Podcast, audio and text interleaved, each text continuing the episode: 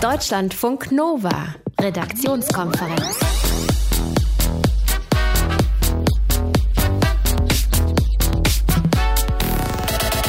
Oprah Winfrey for president. Yeah. For too long, women have not been heard or believed if they dared to speak their truth to the power of those men. But their time is up. Their time is up. Und Meryl Streep hat gesagt zu Washington Post, Oprah Winfrey hat eine Rakete gestartet. Ich will, dass sie Präsidentschaftskandidatin wird. Ho, ho, ho. Also, Oprah Winfrey hat gestern Abend eine Rede gehalten, von der viele in den USA sagen, also, das war die Antrittsrede für eine Präsidentschaftskandidatur. Das Motto: Klotzen, nicht kleckern, ist klar, ne? Und CNN meldet jetzt tatsächlich, dass zwei enge Freunde von Oprah angeblich gesagt haben, Oprah actively thinking about it running for 2020. Also sie will das angeblich tatsächlich machen, kandidieren im Jahr 2020. Könnte sie das denn überhaupt, die Oprah? Das finden wir raus in dieser Stunde Redaktionskonferenz. Heute Abend bei mir die Frau an meiner Seite. Ich habe nicht immer nur Männer an meiner Seite, sondern auch gerne mal eine Frau. Was ist für ein Glück. Rahel Klein, schönen guten Abend dir. Wir bleiben bei euch bis 20 Uhr. Wir Auf haben jeden Bock. Fall. Ihr hoffentlich auch. Schönen Abend. Ich bin Sonja Meschkat. Deutschlandfunk Nova. Eine GroKo kann er für sich auf jeden Fall ausschließen. Was wir als Jusos an Argumenten gegen die Große Koalition vorgetragen haben, das sind vor allem auch grundsätzliche Punkte und die ändern sich nicht durch ein Verhandlungsergebnis. Kevin Kühnert, das ist der Vorsitzende der Jusos, der hält nach wie vor überhaupt nichts von einer GroKo. Das hat er heute Morgen bei uns in Deutschlandfunk Nova bei Hilscher oder Hase gesagt. Wenn es nach ihm ginge, Minderheitenregierung. Das sehen die Menschen, die für die Union und die SPD sondieren, naturgemäß anders, wie der aktuelle Stand bei den Verhandlungen ist. Ich frage nach bei Katharina Hamburger. Das ist unsere Korrespondentin in Berlin, die beobachtet das Ganze für uns. Katharina, was ist denn der aktuelle Stand von heute? Und der aktuelle Stand ist, kann man ganz klar zusammenfassen oder knapp zusammenfassen, es wird sondiert. Wir erfahren relativ wenig. Das liegt daran, dass vereinbart worden ist, dass man ja wenig twittert, gar nichts twittert, keine Interviews gibt, wenige Statements gibt. Das hat so ein bisschen den Hintergrund, dass bei Jamaika so der Eindruck war, man stünde da nur auf Balkon, Balkonen herum und sei ganz vergnügt. Ähm, und das möchte man eben nicht. Und man möchte auch, dass es einen einheitlichen Eindruck gibt, weil bei Jamaika war auch das Problem, dass der eine das gesagt hat und der andere das. Und ähm, am Ende des Tages hatte man das Gefühl, die streiten sich eigentlich nur. Das will man vermeiden. Das Einzige, was man jetzt im Moment hört, außer von Einzelnen, ist eben, dass es ganz konstruktiv läuft, dass man eine stabile Regierung möchte. So sagt die CDU. Die SPD sagt, wir verhandeln ergebnisoffen, aber man versteht sich gut. Also das hört man im Moment. So ein paar Sachen sind schon rausgedrungen. Eine Sache ist zum Beispiel, dass man sich ein Budget von 45 Milliarden Euro gegeben hat, angeblich. Bestätigt ist es nicht. Das wäre in etwa das, was Jamaika auch hat. Das sind solche Dinge, die nach außen dringen. Ähm, Das erfahren wir dann eben manchmal über Agenturen. Ich habe gelesen, nämlich auch über die Agenturen, dass angeblich die Klimaziele aufgegeben werden sollen. Was ist da dran? Äh, Was da dran ist, werden wir vielleicht heute Abend sogar schon wissen. Mal schauen, wenn dann die Pressekonferenz zu dem heutigen Tag ist gegen 21 Uhr. Aber es heißt wohl tatsächlich, dass diese Arbeitsgruppe äh, Klimaenergie das Klimaschutzziel 2020 aufgegeben hat, nämlich dass man 40 Prozent weniger CO2 im Vergleich zu 1990 in die Atmosphäre blasen möchte. Da sagt man, das sei viel zu ambitioniert, das wird man eh nicht schaffen. Gleichzeitig will man aber eben Maßnahmen, ähm, die zumindest erreichen sollen, dass man Anfang 2020, also am Anfang dieser 2020er Jahre, dieses Ziel in etwa erreicht. Woran man festhält, ist das Ziel, dass man es 2030 55 Prozent weniger CO2 ausstoßen möchte. Dann möchte man noch so eine äh, Kommission zum Kohleausstieg haben. Das heißt, äh, da wird auch dann irgendwie ein Ausstiegsdatum festgelegt. Also es ist so, dass, ja, es ist irgendwie auch erwartbar. Union und SPD sind ja beides auch Parteien, die viel mit dem Thema Kohle, Klima zu tun haben, haben Bundesländer, regieren Bundesländer, in denen Kohle so ein ganz großer Wirtschaftszweig ist, zum Beispiel äh, Brandenburg oder NRW. Und äh, ja, deswegen kann ich mir vorstellen, dass man eben jetzt ein bisschen zurückrudert beim Klimaschutzziel. Du hast ja gerade schon gesagt, es wird nicht mehr so viel getwittert und es wird nicht mehr so unkontrolliert alles Mögliche nach draußen geblasen, was diese Sondierungen angeht.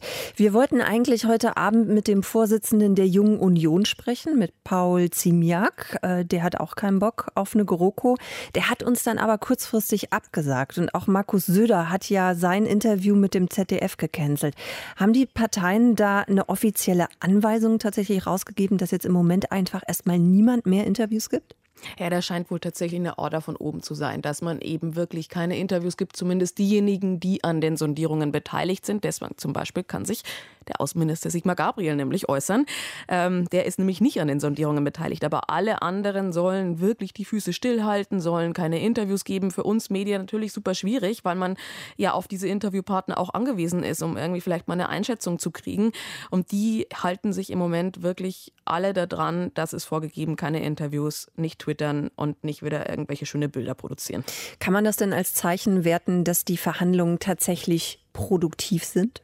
Ich würde das so sehen, dass man da wirklich ein bisschen mehr Produktivität reinkriegt, eben genau durch dieses Stillhalten, weil man sich auch nicht ständig darüber unterhalten muss, wer wieder was gesagt hat und was vielleicht stimmt und was vielleicht nicht stimmt und mit welchem Hintergedanken vielleicht jemand auch was veröffentlicht hat. Manchmal sticht ja etwas durch, um etwas zu verhindern oder voranzutreiben. Und deswegen kann ich mir schon vorstellen, dass das dann auch konzentrierter ist. Sie haben sich auch einen sehr ambitionierten Zeitplan gegeben. Also Ende dieser Woche soll alles schon durch sein. Dann möchte die SPD eine Woche später schon entscheiden, gehen wir überhaupt in Koalitionsverhandlungen. Ähm, also also das ähm, möchte man schnell alles hinter sich bringen und nicht wieder wie bei Jamaika vier Wochen lang reden und dann scheitert wieder alles. Katharina Hamburger über den Stand der Sondierungsgespräche in Deutschlandfunk Nova. Der aktuelle Stand ist, es wird sondiert. Ansonsten dringen im Moment keine Infos nach draußen. Deutschlandfunk Nova. Redaktionskonferenz. Das Leben als Spitzensportler ist ja bekanntlich kurz, so mit ja, Anfang, Mitte, spätestens Ende 30 ist wirklich Schluss mit der Profikarriere. Und deshalb gilt es natürlich, der schlaue Fuchs sorgt vor. Fußballprofi Lukas Podolski ist manchmal ein schlauer Fuchs, in diesem Fall schon. Der ist jetzt 32 und hat am Wochenende in Köln einen neuen Laden aufgemacht. Unsere Reporterin Rahel Klein kann uns auch ganz genau sagen, was er da jetzt vertickt. Nämlich was, Rahel? Er vertickt dort Döner. Mhm. Er hat nämlich im Kölner Süden die Dönerbude Mangal aufgemacht. Ich bin da zufällig am Wochenende dran vorbeigefahren und habe mich mega gewundert, warum da tausend Menschen drumherum stehen und mit ihren Handys Filme machen und alles Mögliche. Und dann habe ich halt gesehen, ach ja, es ist einfach nur der neue Dönerladen von Lukas Podolski. Ähm, das ist ja jetzt nicht der erste Laden, den er eröffnet hat. Ne? Ich erinnere mich, irgendwas mit Eis war da auch noch, oder? Letztes Jahr erst, im Sommer, hat er auch in Köln eine Eisdiele eröffnet, im belgischen Viertel. Und da waren auch damals bei der Eröffnung ungefähr 3000 Leute. Polizei musste die Straße teilweise absperren. Ähm, läuft also bei Lukas Podolski und einen Klamottenladen hat er in Köln übrigens auch noch. Jetzt ist er nicht der Einzige, der sich neben seiner Profikarriere auch als Geschäftsmann versucht. Was gibt es noch für Beispiele? Cristiano Ronaldo, mehrfacher Weltfußballer. Man würde jetzt nicht unbedingt glauben, dass er das braucht, aber auch er sagt, ich spiele nicht ewig Fußball, deswegen sorge ich vor. Hat ja unter anderem eine eigene Hotelkette gegründet, CR7, hat schon Hotels in Funchal auf Madeira und auch in Lissabon. Dann Steffi Graf, ähm, unsere frühere Tennisgöttin, lebt ich ja mit. Mag Steffi. Ja, lebt mit ihrer Steffi. Tennis vom anderen Stern. Entschuldigung. Die lebt ja mit ihrem Mann Andrew Agassi in den USA und da hat sie eine Fitnessstudio-Kette für Frauen gegründet. Mhm. Mrs. Sporty kennt vielleicht auch der ein oder andere, gibt nämlich auch ein paar Filialen hier in Deutschland davon.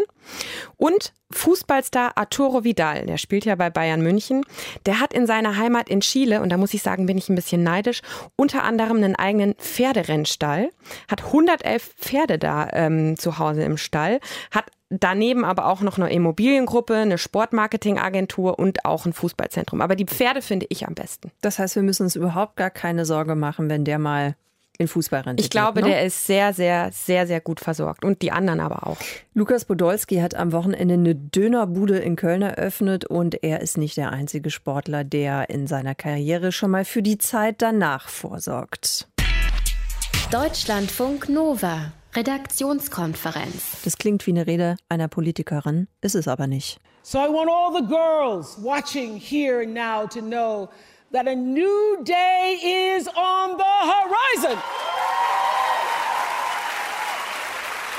And when that new day finally dawns,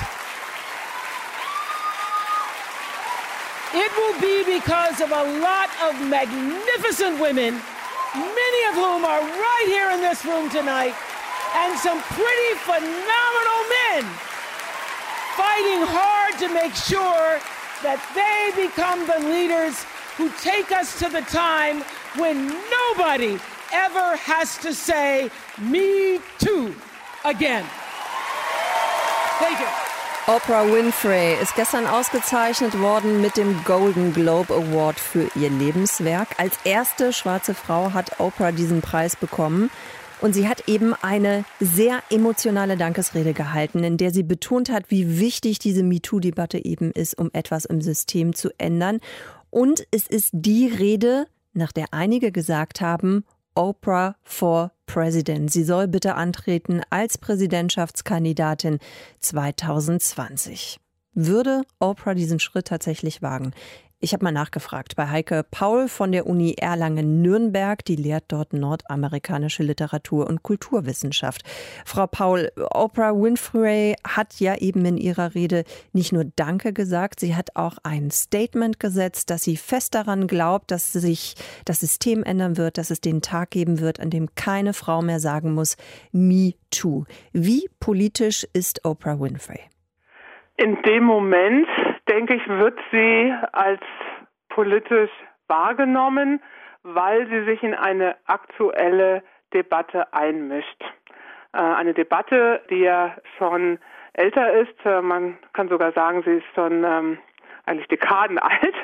Die Debatte um die ähm, Gleichstellung und Anerkennung der Frau, die jetzt wieder virulent wird und sich vor allen Dingen entzündet an einer Person im Showbusiness in Hollywood, aber natürlich denken wir, denken die Amerikanerinnen auch an Personen, die im weiteren Umfeld politische Ämter bekleiden und auch mit diesen Skandalen doch irgendwie auch in Verbindung stehen. Sie haben jetzt gerade gesagt, sie wird als politisch wahrgenommen, aber ist sie es auch? Was ist Ihre Einschätzung? Typisch für Oprah Winfrey ist nicht unbedingt eine dezidierte politische Haltung, die sie einbringt in kulturelle Debatten. Natürlich wissen wir von ihr, dass sie politisch affiliiert ist mit der Demokratischen Partei, dass sie Barack Obama unterstützt hat äh, in seinem Wahlkampf und wir kennen ihre Position in dem klassischen amerikanischen politischen Spektrum. Die Debatte, die sie angesprochen hat gestern Abend, ist eine, die ja eine bestimmte Bevölkerungsgruppe hervorhebt, nämlich die jungen Frauen, die Mädchen, die Frauen, die Erfahrungen haben mit sexueller Belästigung. Und hier könnte man sagen, einerseits klar, es ist ein klares politisches Statement, in diese Debatte zu intervenieren und zu sagen, es muss aufhören. Andererseits kann man sagen, es ist nicht wirklich ein gewagter Beitrag zu einer Diskussion, die ja einen sehr breiten gesellschaftlichen Konsens auch herstellt im Moment. Wäre sie denn tatsächlich eine Kandidatin für das Präsidentenamt der USA? Also es reicht natürlich nicht nur, sich zu so einer Debatte zu äußern, zu der sich ja auch schon sehr viele geäußert haben. Gestern bei den Golden Globes gab es natürlich noch mal ein sehr großes Publikum. Aber was bräuchte sie noch? Was müsste sie noch mitbringen? Wenn man Oprah Winfrey neben Donald Trump stellt, dann kann man natürlich verschiedene Dinge beobachten. Also zum einen kann man beobachten, dass was die symbolische Funktion der Präsidentschaft angeht, Donald Trump ein Totalausfall ist. Und wenn wir jetzt heute die Debatten sehen um Oprah Winfrey, Oprah for President, dann denke ich, sehen wir hier den Ausdruck einer großen Sehnsucht, jemanden in diesem Amt zu haben, der diese symbolische Funktion besser bedienen kann. Wahrscheinlich auch sehr gut bedienen kann. Ja, die symbolische Funktion der Präsidentschaft. Ähm, das ist ein Aspekt, der wichtig ist. Ähm, ich denke, dass darüber sind wir uns einig, aber es ist natürlich nicht alles, was dieses Amt ausmacht. Insofern müsste man gleichzeitig auch anmerken, dass natürlich äh, Oprah Winfrey im Hinblick auf äh, politische Erfahrung, äh, das Bekleiden politischer Ämter auch sehr unerfahren ist. Also das hätte sie gemeinsam, was die Unerfahrenheit angeht mit dem politischen Amt, wenn man es jetzt mal mit Donald Trump vergleicht. Ja, ich scheue mich, Gemeinsamkeiten einfach so zu konstatieren zwischen diesen beiden Personen, ja. Mhm, weil sie äh, grundsätzlich äh, unterschiedlich sind. Ich glaube, das, das ja. nehmen wir alle so wahr und ja, äh, da ähm, haben Sie auch recht. Ich würde gerne noch mal auf einen anderen Aspekt kommen. Ähm, wenn wir uns noch mal angucken, Oprah Winfrey ist Millionärin. Mhm. Sie hat ein eigenes Medienimperium aufgebaut. Wären das insgesamt schon gute Voraussetzungen, um sich für eine Kandidatur aufzustellen, weil man eben auch anders wahrgenommen wird als zum Beispiel ein Berufspolitiker? Ähm, in der Tat äh, könnte man sagen, dass man zum einen über bestimmte Ressourcen auch verfügen muss. Und wir haben in den letzten Wahlkämpfen ja festgestellt, dass die sozialen Medien, das Medien insbesondere, ähm, ja insbesondere soziale Medien, aber auch andere mediale Formate zunehmend an Bedeutung gewinnen, vielleicht sogar wahlentscheidend sein können. Oh, und hier wäre eine Kandidatin wie Oprah Winfrey äh, sicherlich sehr gut aufgestellt. Ähm, aufgrund ihres, ähm, ihres Vermögens und aufgrund ihrer, ihres Einflusses wird sie ja häufig auch in einem kulturellen Archetyp verhandelt, dem sich ähm, Trump auch sehr gerne bedient, nämlich dieses Archetyp des, ähm, des Self-Made, also in ihrem Fall dann der Self-Made Woman. Ähm, wobei man natürlich auch hier sehr stark differenzieren muss, denn Oprah Winfrey, auf Oprah Winfrey würde dieses Label, wenn man es mal so hernehmen möchte, natürlich viel besser zutreffen als auf Donald Trump. Heike Paul von der Uni Erlangen-Nürnberg hat uns mal eingeschätzt, ob Oprah Winfrey überhaupt die Voraussetzungen dafür mitbringen würde, für die Präsidentschaftskandidatur anzutreten in 2020. Und vorhin hat CNN noch gemeldet, zwei enge Freunde von Oprah hätten gesagt, Oprah actively thinking about running 2020. Jetzt wollen wir das ganze Ding natürlich nicht überbewerten, aber zumindest war es mal interessant, auf diesen Gedanken herumzuspielen. Deutschlandfunk Nova Redaktionskonferenz. Erst kam ja vergangene Woche dieser, dieser wirklich heftige große Sturm Burglind und dann eben das Hochwasser. Wegen des vielen Regens, den Burglind dabei hatte, sind vor allen Dingen Nordrhein-Westfalen am Rhein, aber eben auch im Süden Deutschland, äh, Mosel und Donau, da sind die Flusspegel extrem angestiegen. Rahel Klein aus unserer Deutschlandfunk Nova Redaktion, wie sieht denn der aktuelle Hochwasserstand aus? Haben wir das Schlimmste schon hinter uns oder was? Ich war eben noch noch mal kurz hier am Rhein. Er ist ja nur ein paar hundert Meter vom Sender entfernt. Und es sieht schon wirklich krass aus. Also da, wo man normalerweise mit dem Rad entlang fährt oder joggen geht, stehen einfach so ein, zwei Meter Wasser und der Weg ist komplett gesperrt und einfach nicht mehr existent. Ähm, Köln ist ja wegen seiner Lage eine der hochwassergefährdetsten Städte Europas und der Höhepunkt des Hochwassers ist aber mittlerweile erreicht, sagen die Experten. Aktuell steht das Wasser da bei ungefähr 8,80 Meter und da rechnet die Hochwasserschutzzentrale jetzt damit, dass es in den nächsten Tagen wieder sinkt. Wie sieht es in den anderen Städten aus? In Düsseldorf ist der Scheitelpunkt noch nicht erreicht. Der soll jetzt in der Nacht kommen und dann soll es auch da wieder zurückgehen. Und weiter im Süden Deutschlands ist das auch schon passiert. Also zum Beispiel in Karlsruhe oder Mainz. Wiesbaden ist der Pegel schon wieder gesunken. Und weil es jetzt auch nicht mehr so viel geregnet hat und auch nicht großartig regnen soll in den nächsten Tagen, sind eigentlich alle wieder relativ entspannt und gehen davon aus, dass das Wasser weiter zurückgeht. So sieht es auch an der Mosel, am Main oder an der Wörnitz in Bayern aus. Gut, auch wenn sich die Lage dann jetzt jetzt wieder entspannen wird, äh, entspannen wird, was natürlich schön ist. Ähm, hat es denn große Schäden gegeben? Kann man das schon abschätzen? Ist viel passiert? Es sind einige Keller vollgelaufen. Wenn man sich den Kölner Stadtteil Kesselberg, Kasselberg anschaut, der ist im Prinzip gerade eine Insel und auch fast vollständig von Wasser umschlossen. Viele Bewohner sind, die, sind da in die oberen Etagen gezogen und können ihre Häuser auch wirklich nur über Stege verlassen oder müssen mit einem Unimog irgendwie versorgt werden. Feuerwehr musste heute auch noch einen Mann aus dem Rhein ziehen, weil der einen schwimmenden Reifen aufsammeln wollte. Aber auch da ist alles gut gegangen. Also es ist alles relativ glimpflich bisher abgelaufen. Und insgesamt hat es die Menschen, vor allem natürlich auch die, die jetzt nicht betroffen waren, auch wirklich so in Richtung Hochwasser gezogen, weil sie sich das Ganze mal anschauen wollten. Schon beeindruckend und auch hat uns jetzt doch überrascht in dem Ausmaß. Ich habe mich gerade gefragt, wie das alles jetzt wieder mal abfließen soll. So hoch habe ich das Wasser hier noch nie gesehen. Und wir sind extra aus dem Ruhrgebiet hergekommen, um uns das mal anzugucken.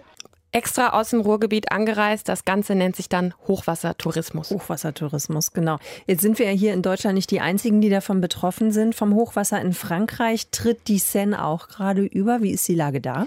Ja, die Polizei hat in Paris Straßen und Wege am Ufer gesperrt und auch ein kilometerlanger Park darf da erstmal nicht benutzt werden. Und da sagen die Experten, dass der Pegel auch noch steigen könnte.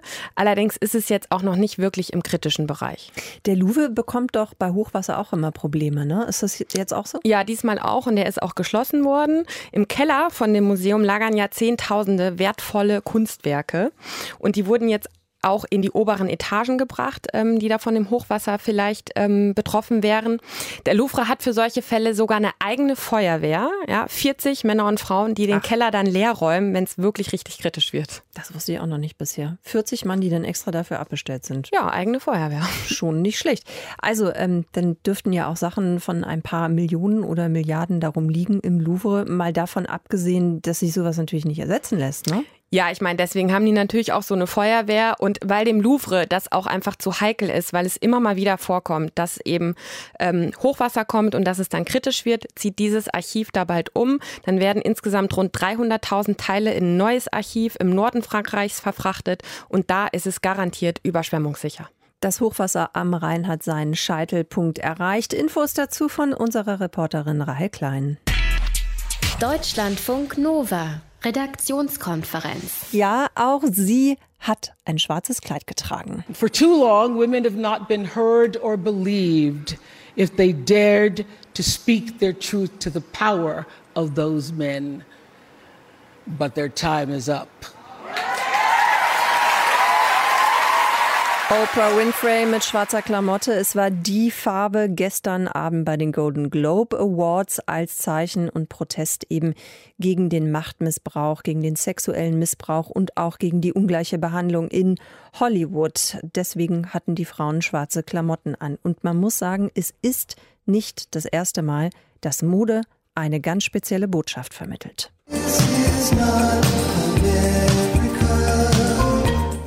Die Fashion Weeks von 2017 strotzten nur so vor politischen Statements. Der neue Chefdesigner bei Calvin Klein, Ruff Simmons, spielte David Bowies This Is Not America. Von Dior kam ein viel diskutiertes weißes Statement-T-Shirt mit dem Slogan We should all be feminists. Egal ob Feminismus, Sexismus, Klimawandel oder Flüchtlingspolitik, Mode funktioniert aktuell mehr denn je als Spiegel der politischen Weltlage. Literaturprofessorin und Autorin des Buches Das Geheimnis der Mode, Barbara Finken. Also sicherlich ist die Modeindustrie politisiert wie noch nie. Das betrifft Verschiedenes, aber es betrifft sicherlich auch eine ganz allgemeine Ablehnung von äh, Trump und dessen Politik. Es gibt ganz viele Messages, I'm a feminist, gegen die Trumps Äußerungen, we have to grab them by the pussy. Überhaupt ist der Feminismus wieder total modern, also von Lagerfeld bis zu dem We should all be feminists von Dior ist das also eigentlich zu einer super Message geworden. Und das ist jetzt ja gerade so im Verhältnis zu MeToo auch äh, sehr aufschlussreich, dass dann tatsächlich auch wirklich das nächste Watergate vor der Tür steht. Eine echte Moderevolution zu starten, ist heute allerdings nicht mehr ganz so einfach wie noch in den 50ern, als die Blue Jeans, die Arbeiterhose schlechthin, bei der rebellischen Jugend Einzug hielt oder in den 60ern der Minirock plötzlich Frauenknie entblößte oder Yves Saint Laurent den ersten Smoking für Frauen entwarf. Trotzdem gibt es auch aktuell einen neuen Trend in der Mode zu beobachten, sagt die Modeexpertin. Damals ging es eben in diese eine Richtung, nämlich von der Herren in die Damenmode. Und die Damenmode hat sich praktisch Stück für Stück, wie schon Coco Chanel sagt, die Herrenmode auf den Leib geschrieben und sich die Herrenmode angepasst. Und heute ist es so, dass das die Männer, dass sich die Männer die weiblichen Mode Items anpassen können und das auch durchaus tun, also Rüschen, kurze Shorts, Blumen, Farben, Durchsichtigkeit zwischen Haut und Stoff, also die ganze Sexiness und die ganze Farbenfroheit der Frauenmode ziehen die Männer heute äh, wieder an oder jedenfalls manche Männer und man kann nur hoffen, dass das mehr wird.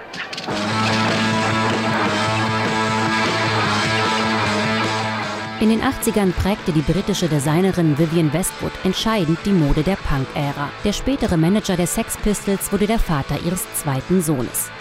Westwood trug die Haare knallorange hochgestylt und verarbeitete mit Hingabe Sicherheitsnadeln, Fahrradketten, Rasierklingen und protestierte selbst mit Hühnerknochen auf Kleidern gegen das piekfeine Establishment. Und bereits damals war es en vogue, Motto-T-Shirts zu tragen.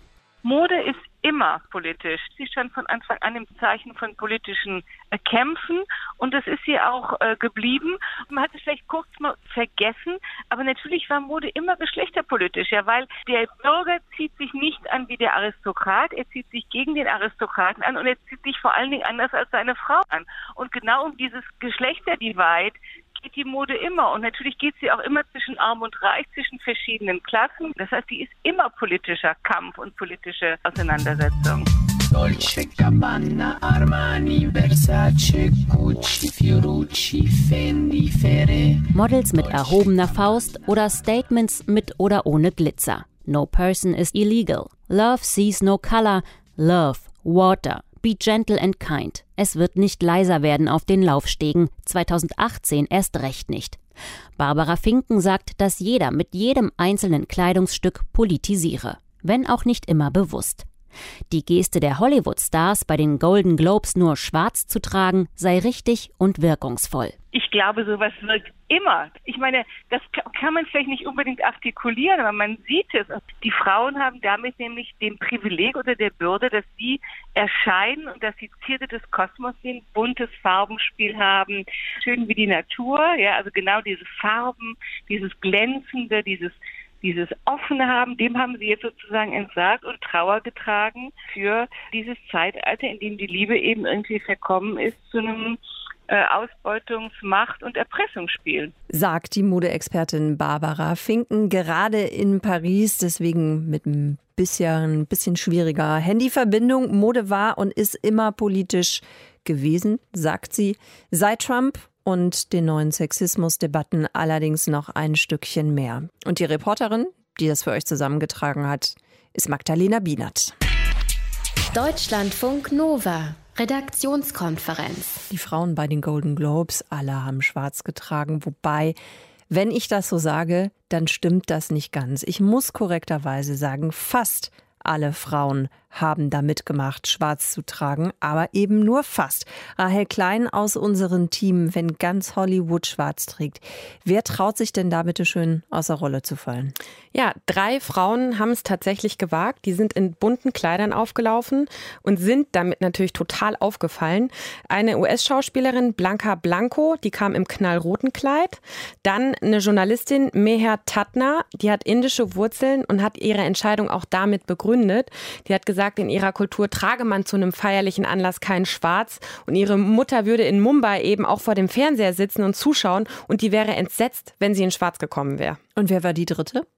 Das war eine Deutsche, Barbara Meyer. Für alle, denen der Name nichts sagt, die hat 2007 Germany's Next Topmodel gewonnen. Ist also Model und Schauspieler nebenher auch. Und die kam in einem frühlingshaften Kleid mit so pastellfarbenen, rosa und lilafarbenen Blumen. Und sie hat diese Entscheidung auch auf Instagram begründet, also kein Schwarz zu tragen. Da schreibt sie, dass sie diese Initiative im Allgemeinen zwar super und extrem wichtig findet, aber dann sagt sie, wenn wir wollen, dass heute die Golden Globes der starken Frauen sind, die für ihre, für ihre Rechte kämpfen, ist es in meinen Augen der falsche Weg, sich nicht mehr körperbetont anzuziehen und uns die Freude am Ausdruck unserer Persönlichkeit durch Mode zu nehmen. Und dann sagt sie noch, wir sollten nicht schwarz tragen müssen, um ernst genommen zu werden. Wir sollten strahlen, farbenfroh sein und funkeln, so wie es in unserer Natur liegt. Ach, funkeln liegt also in unserer Natur. In das, der Natur der Frau, Sonja. Das wusste ich noch gar ja, nicht. Wie waren denn die Reaktionen darauf? Also manche Fans haben mir beigepflichtet und fanden es auch mutig, dass sie das gemacht hat und finden auch, dass es jeder Frau selbst überlassen sein sollte, was sie trägt. Aber es gab natürlich auch extrem viel Kritik. In einem Kommentar schreibt jemand, Solidarität, wohl ein Fremdwort für manche. Es wirkt ja eher so, als wolltest du gewollt auffallen. Es geht ja auch nur darum, dass alle gemeinsam einmal schwarz tragen, damit Aufmerksamkeit erregt wird. Ein anderer Nutzer schreibt, du bist eine Schande für die Frauen. Oder auch noch ein Kommentar, so fällt man natürlich auf, Hauptsache im Fokus, ekelhaft sowas. Ich persönlich sage jetzt mal so, ich fand ihr Kleid wunderschön, aber als Zeichen der Solidarität schwarz zu tragen, heißt ja nicht, dass man sich nicht körperbetont anziehen kann, hat Überhaupt sie ja auch nicht. gemacht und auch nicht strahlen kann. Wenn man sich die Kleider von den anderen Frauen anschaut, sieht man auch, die hatten mega Kleider an, sahen wunderschön aus und haben eben gemeinsam ein Zeichen für was gesetzt und sind gemeinsam für was eingestanden. Selma Hayek zum Beispiel sah sensationell sehr, aus. Sehr, sehr schönes Einer Kleid. Ashley Judd war mein Favorit. Okay, gut. Darüber können wir uns später noch auseinandersetzen. Durchzusetzen, wer das schönere Kleid getragen hat. Bei den Golden Globes haben nicht alle Frauen schwarz getragen. Das Model Barbara Meyer zum Beispiel aus Deutschland, die hat sich bewusst dagegen entschieden. Dafür auch viel Kritik bekommen. Rahel Klein hatte die Infos dazu. Deutschlandfunk Nova. Redaktionskonferenz. Beste Freunde werden die beiden nicht mehr. Reden wollen sie trotzdem. Nicht gegen, sondern miteinander. Nord- und Südkorea. Heute Nacht unserer Zeit wird es das erste Treffen seit zwei Jahren geben zwischen diesen beiden verfeindeten Staaten. Es sollen formelle Gespräche werden. Nordkorea möchte ja gerne an den Olympischen Winterspielen im Februar in Pyeongchang teilnehmen. Das ist die Verhandlungsbasis. Mit welchen Erwartungen die beiden Staaten in die Gespräche reingehen, ich habe darüber gesprochen mit Frank Hollmann. Das ist unser Reporter in Südkorea. Wie kann man das denn jetzt bewerten? Ist das tatsächlich ein Zeichen der Entspannung, wenn Nord- und Südkorea sagen, wir reden miteinander? Ich denke, ein koreanischer Kollege hat es ziemlich treffend formuliert. Der Süden hat etwas zu verlieren, der Norden hat etwas zu gewinnen. Und das trifft es ziemlich genau. Der Süden hat sich seit Jahr, über einem Jahrzehnt darum bemüht, diese Olympischen Spiele zu bekommen. Drei Anläufe, erst der dritte war erfolgreich. Und jetzt will man unbedingt zeigen, dass Südkorea ein Land auf absoluten westlichen Standard ist, dass die so ein großes Ereignis stemmen können und dass die damit auch wieder die ganze Welt für Südkorea interessieren können.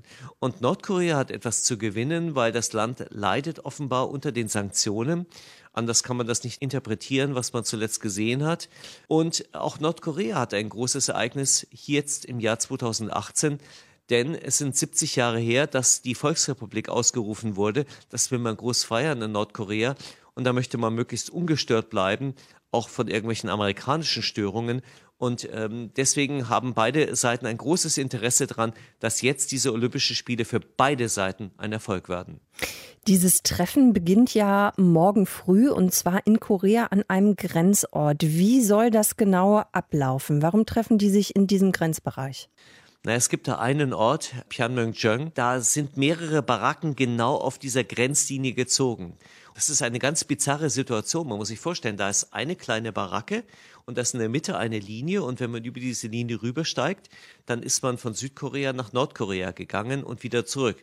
Das ist der einzige Ort entlang der gesamten Grenze, wo das geht. Dort treffen sich diese beiden Parteien, angeführt jeweils von den ähm, Ministern beziehungsweise den Komiteevorsitzenden für die Wiedervereinigung, denn es gibt in Südkorea ein Ministerium für die Wiedervereinigung, in Nordkorea gibt es ein Komitee für die friedvolle Wiedervereinigung des Vaterlandes, so nennt sich das, und deren Spitzen werden diese Delegationen anführen und werden am Morgen genau auf dieser Grenze in dieser Baracke miteinander verhandeln. Mit welchen Absichten gehen denn dann die beiden Parteien Nord- und Südkorea in die Gespräche rein? Kann man das schon sagen vorab? Also beide wollen eigentlich den Erfolg. Für Südkorea wäre es total wichtig zu zeigen, ja, Olympia ist auch ein Teil einer, sagen wir mal, Friedensbewegung hier im fernen Osten Asiens. Und äh, für Nordkorea wäre es ganz wichtig zu zeigen, ja, wir können ja beweisen, wir wollen ja gar keinen Konflikt. Wir sind ja mit allen Ländern eigentlich ganz, ganz friedlich zusammen. Nur die bösen Amerikaner, die stören uns da immer. Aber eigentlich wollen wir ja auch den Erfolg der Olympischen Spiele beim Bruderland in Südkorea. Und deswegen bewegen wir uns jetzt auch auf den Süden zu. Es gibt natürlich auch Kritiker, die sagen, Möglicherweise versucht Kim, der Diktator im Norden, damit etwas Zeit zu gewinnen, sein Nuklearprogramm zu vollenden und damit letztendlich auch irgendwo den Amerikanern in die Flanke zu fahren. Aber ob das tatsächlich der Fall ist, das wird die Zukunft zeigen. Kann man denn so weit gehen in der Interpretation und sagen, dass die Olympischen Spiele eventuell auch zur Entspannung beitragen? Das wäre zumindest der große, große Wunsch äh, beispielsweise des Internationalen Olympischen Komitees, weil Thomas Bach und äh, seine Courage, die waren ja in den letzten Jahren sehr, sehr stark in der Kritik, gerade von den westlichen Ländern. Die haben immer wieder gesagt, Olympia ist zu teuer, Olympia ist zu groß. Da gibt es die Knebelverträge mit all diesen ganzen Sponsoren, die sich die Ausrichter unterwerfen müssen. Das wollen wir eigentlich nicht mehr. Und wenn jetzt Olympia dazu beitragen könnte, dass hier in Ostasien ein Stück weit mehr Entspannung herrschen würde, ein Stück weit mehr aufeinander zugehen von Nord- und Südkorea eintreten würde, dann wäre das ein riesiger Prestigeerfolg für das IOC und den will Thomas Bach natürlich unbedingt für sich verbuchen. Süd- und Nordkorea treffen sich zum ersten Mal seit zwei Jahren. Infos dazu von unserem Korrespondenten Frank Hollmann. Deutschlandfunk Nova, Redaktionskonferenz. Jetzt wie immer in der Redaktionskonferenz die Highlights aus unseren Wissensnachrichten und die präsentiert euch Katrin Baumhöfer. Deutschlandfunk Nova. Wissensnachrichten. Zappel Philipp in der Umgangssprache, ADHS bei Medizinern. Wie aber geht man im Alltag am besten mit verhaltensauffälligen, unruhigen Kindern um? Der Berufsverband der Kinder- und Jugendärzte stellt sich jetzt deutlich gegen eine Maßnahme, die in diesen Fällen häufig etwa in Grundschulen eingesetzt wird. Sandwesten, mehrere Kilogramm schwer. Der Gedanke dahinter, die schweren Westen sollen den betroffenen Kindern helfen, sich besser in den Griff zu bekommen. Wissenschaftlich belegt ist ein therapeutischer Nutzen laut Ärzteverband aber nicht. Ihr Vorsitzender Josef Kahl befürchtet eine Stigmatisierung der Kinder. Wer den Unterricht stört und sich schlecht konzentrieren kann, habe dies vielleicht einfach nicht anders gelernt. Außerdem seien die Klassen oft zu groß, die Räume zu eng und viele Lehrer überfordert, meint Kahl. Laut Hersteller sind die Sandwesten in rund 200 Schulen in Deutschland im Einsatz. Lehrer, etwa aus einer Hamburger Schule, berichten, dass die Westen bei den Schülern beliebt seien. Die Westen würden freiwillig und für etwa maximal 20 Minuten getragen. Herzinfarkte gelten als eher männliche Krankheit. Das führt offenbar dazu, dass Herzinfarkte bei Frauen oft nicht erkannt werden. Zu dem Schluss kommt eine britisch-schwedische Studie. Forscher des Karolinska Instituts und der Uni Leeds haben mehr als 180.000 schwedische Herzinfarktpatienten über zehn Jahre lang begleitet.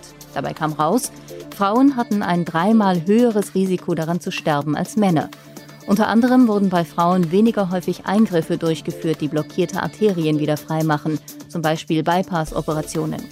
Außerdem bekamen sie weniger häufig Medikamente gegen Herzprobleme verschrieben.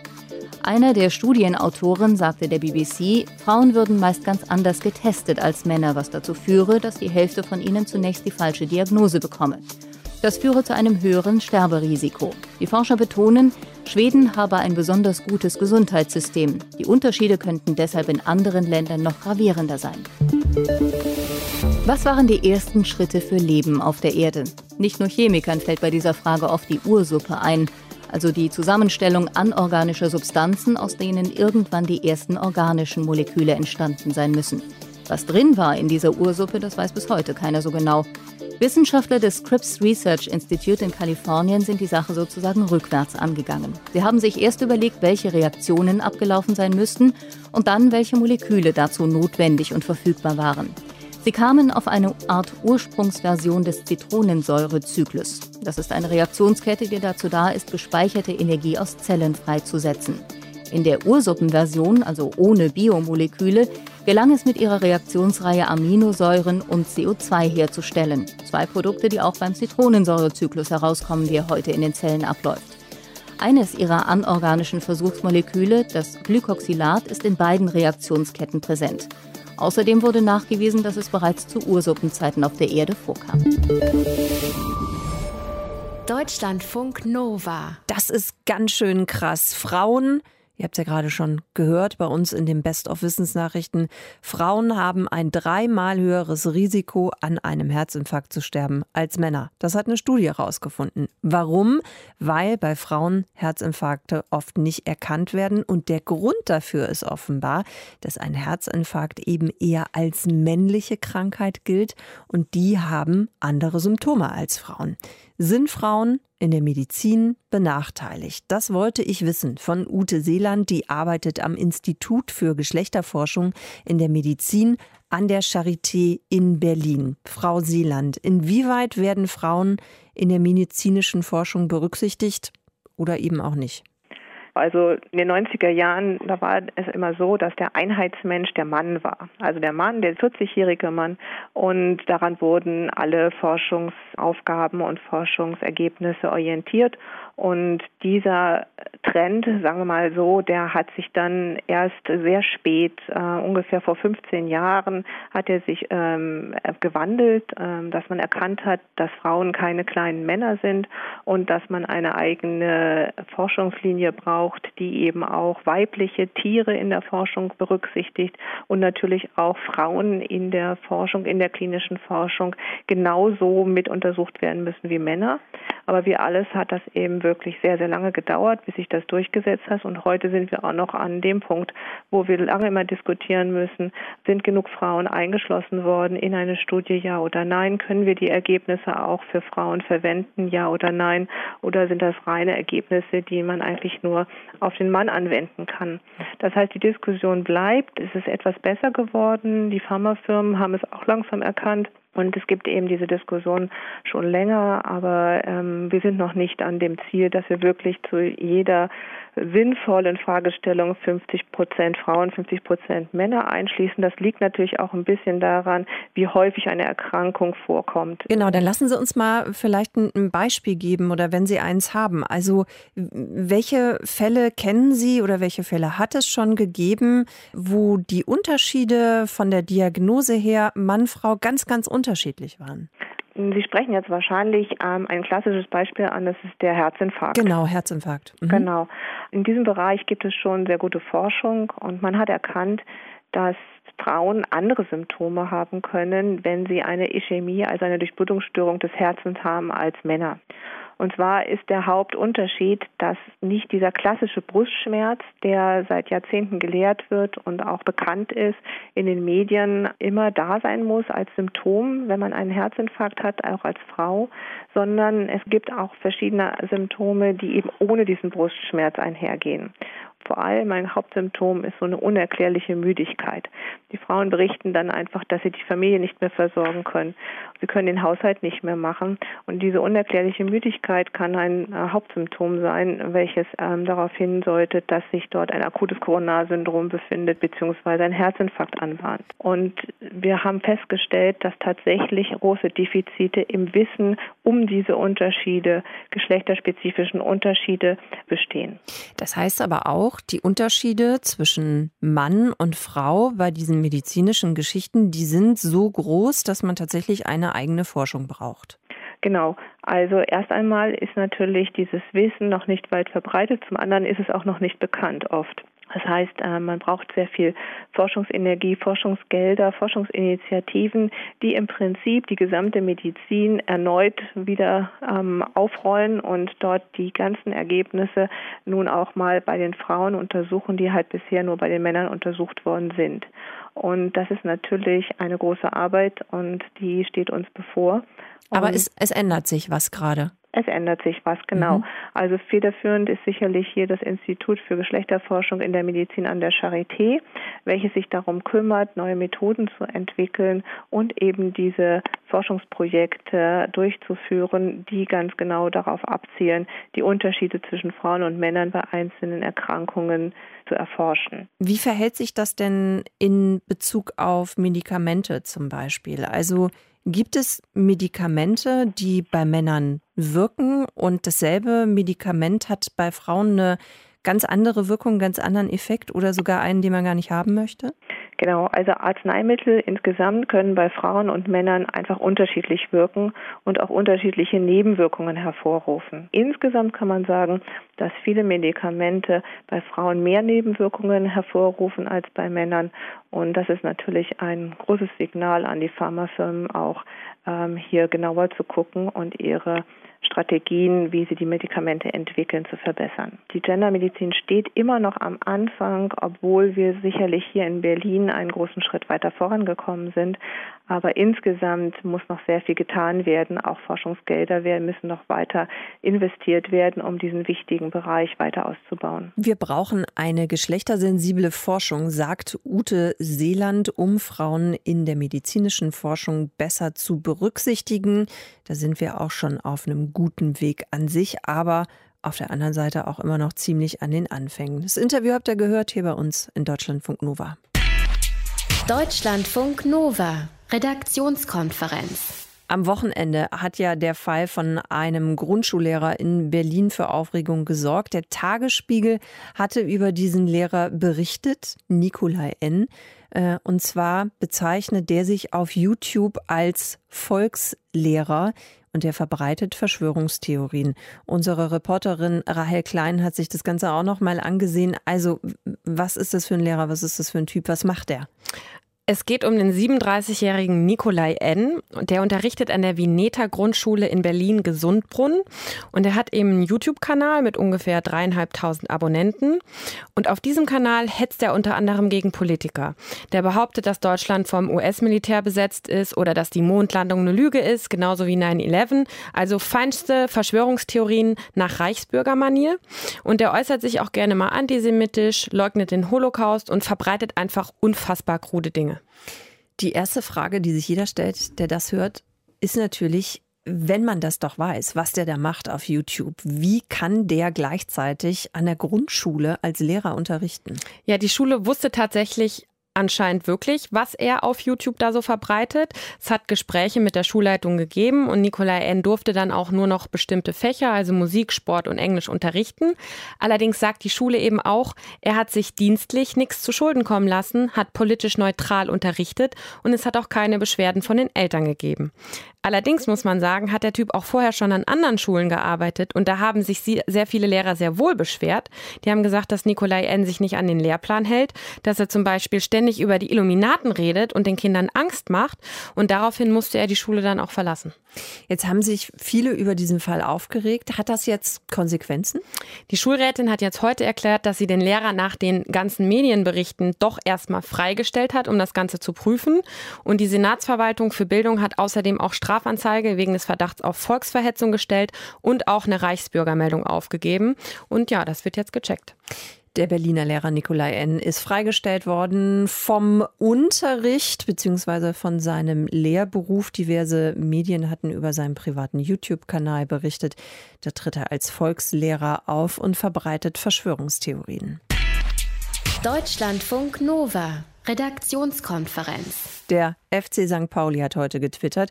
Wir sind schockiert und fassungslos, aber heilfroh, dass du wohlauf bist, Dennis der Semnaki, für immer mit dir.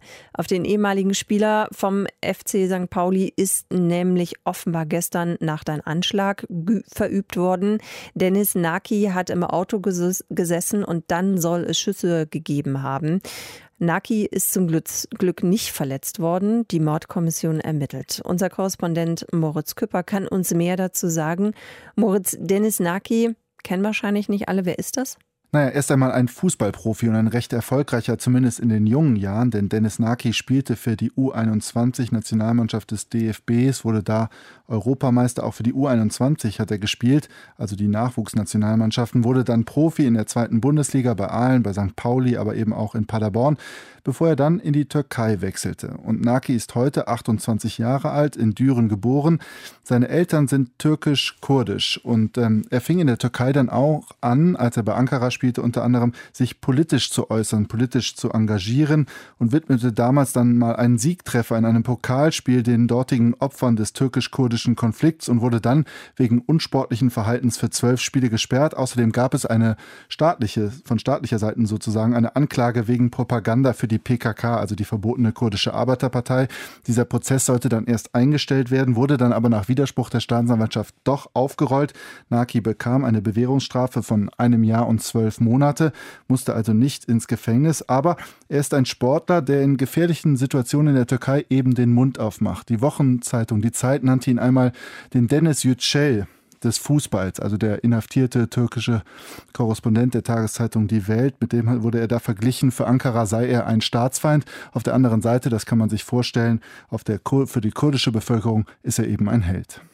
Was ist denn bis jetzt bekannt, was gestern Abend genau passiert ist? Was kannst du uns da sagen? Also Naki war in Deutschland, war nahe Düren, da ist er ja eben, ich sagte es gerade, geboren worden, war in seinem Auto unterwegs und dann wurden kurz vor Mitternacht auf der A4 eben mehrere Schüsse auf diesen Wagen abgefeuert. Das sagte die Staatsanwältin Katja Schleckermann. Die Staatsanwaltschaft Aachen hat die Ermittlung übernommen, sagt, sie ermitteln in alle Richtungen. Man schließe eine politisch motivierte Tat nicht aus. Eine Mordkommission sei eingerichtet. Ähm, laut Naki seien die Schüsse aus einem Kombi abgefeuert worden. Zwei Kugeln hätten sein Auto in der Mitte am Fenster und nahe äh, eines Reifens getroffen. Gibt es denn schon Hinweise auf den oder die Täter? Nicht wirklich. Also die technischen Untersuchungen am beschädigten Auto des Sportlers dauerten an, so schilderte es die Staatsanwältin heute.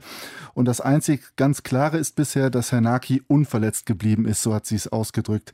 Ähm, dessen Hinweise auf einen politischen Hintergrund nehme man sehr ernst und sagte dann weiter, die Vernehmung des Geschädigten durch die Polizei ist bereits angelaufen. Also die Auswertung der Spuren läuft, Detailangaben konnte man bei den Behörden bisher nicht machen. Und für eine Fahndung letztendlich fehlt es einfach an ausreichenden Hinweisen auf die oder den Täter. Was sagt Dennis Naki denn selber dazu? Er geht fest davon aus, dass es einen politischen Hintergrund gibt und ähm, ehrlich gesagt, das meine ich, das liegt ein Stück weit auch letztendlich nahe. Er geht davon aus, dass es ein Agent eines türkischen Geheimdienstes war oder, so wörtlich sagt er es, ein anderer, dem meine politische Haltung nicht passte. Äh, in der Türkei sei er eben laufend Zielscheibe, weil er sich eben pro-kurdisch äußere. Aber bei ihm hatte das Ganze, kann man sich vorstellen, natürlich auch Wirkung.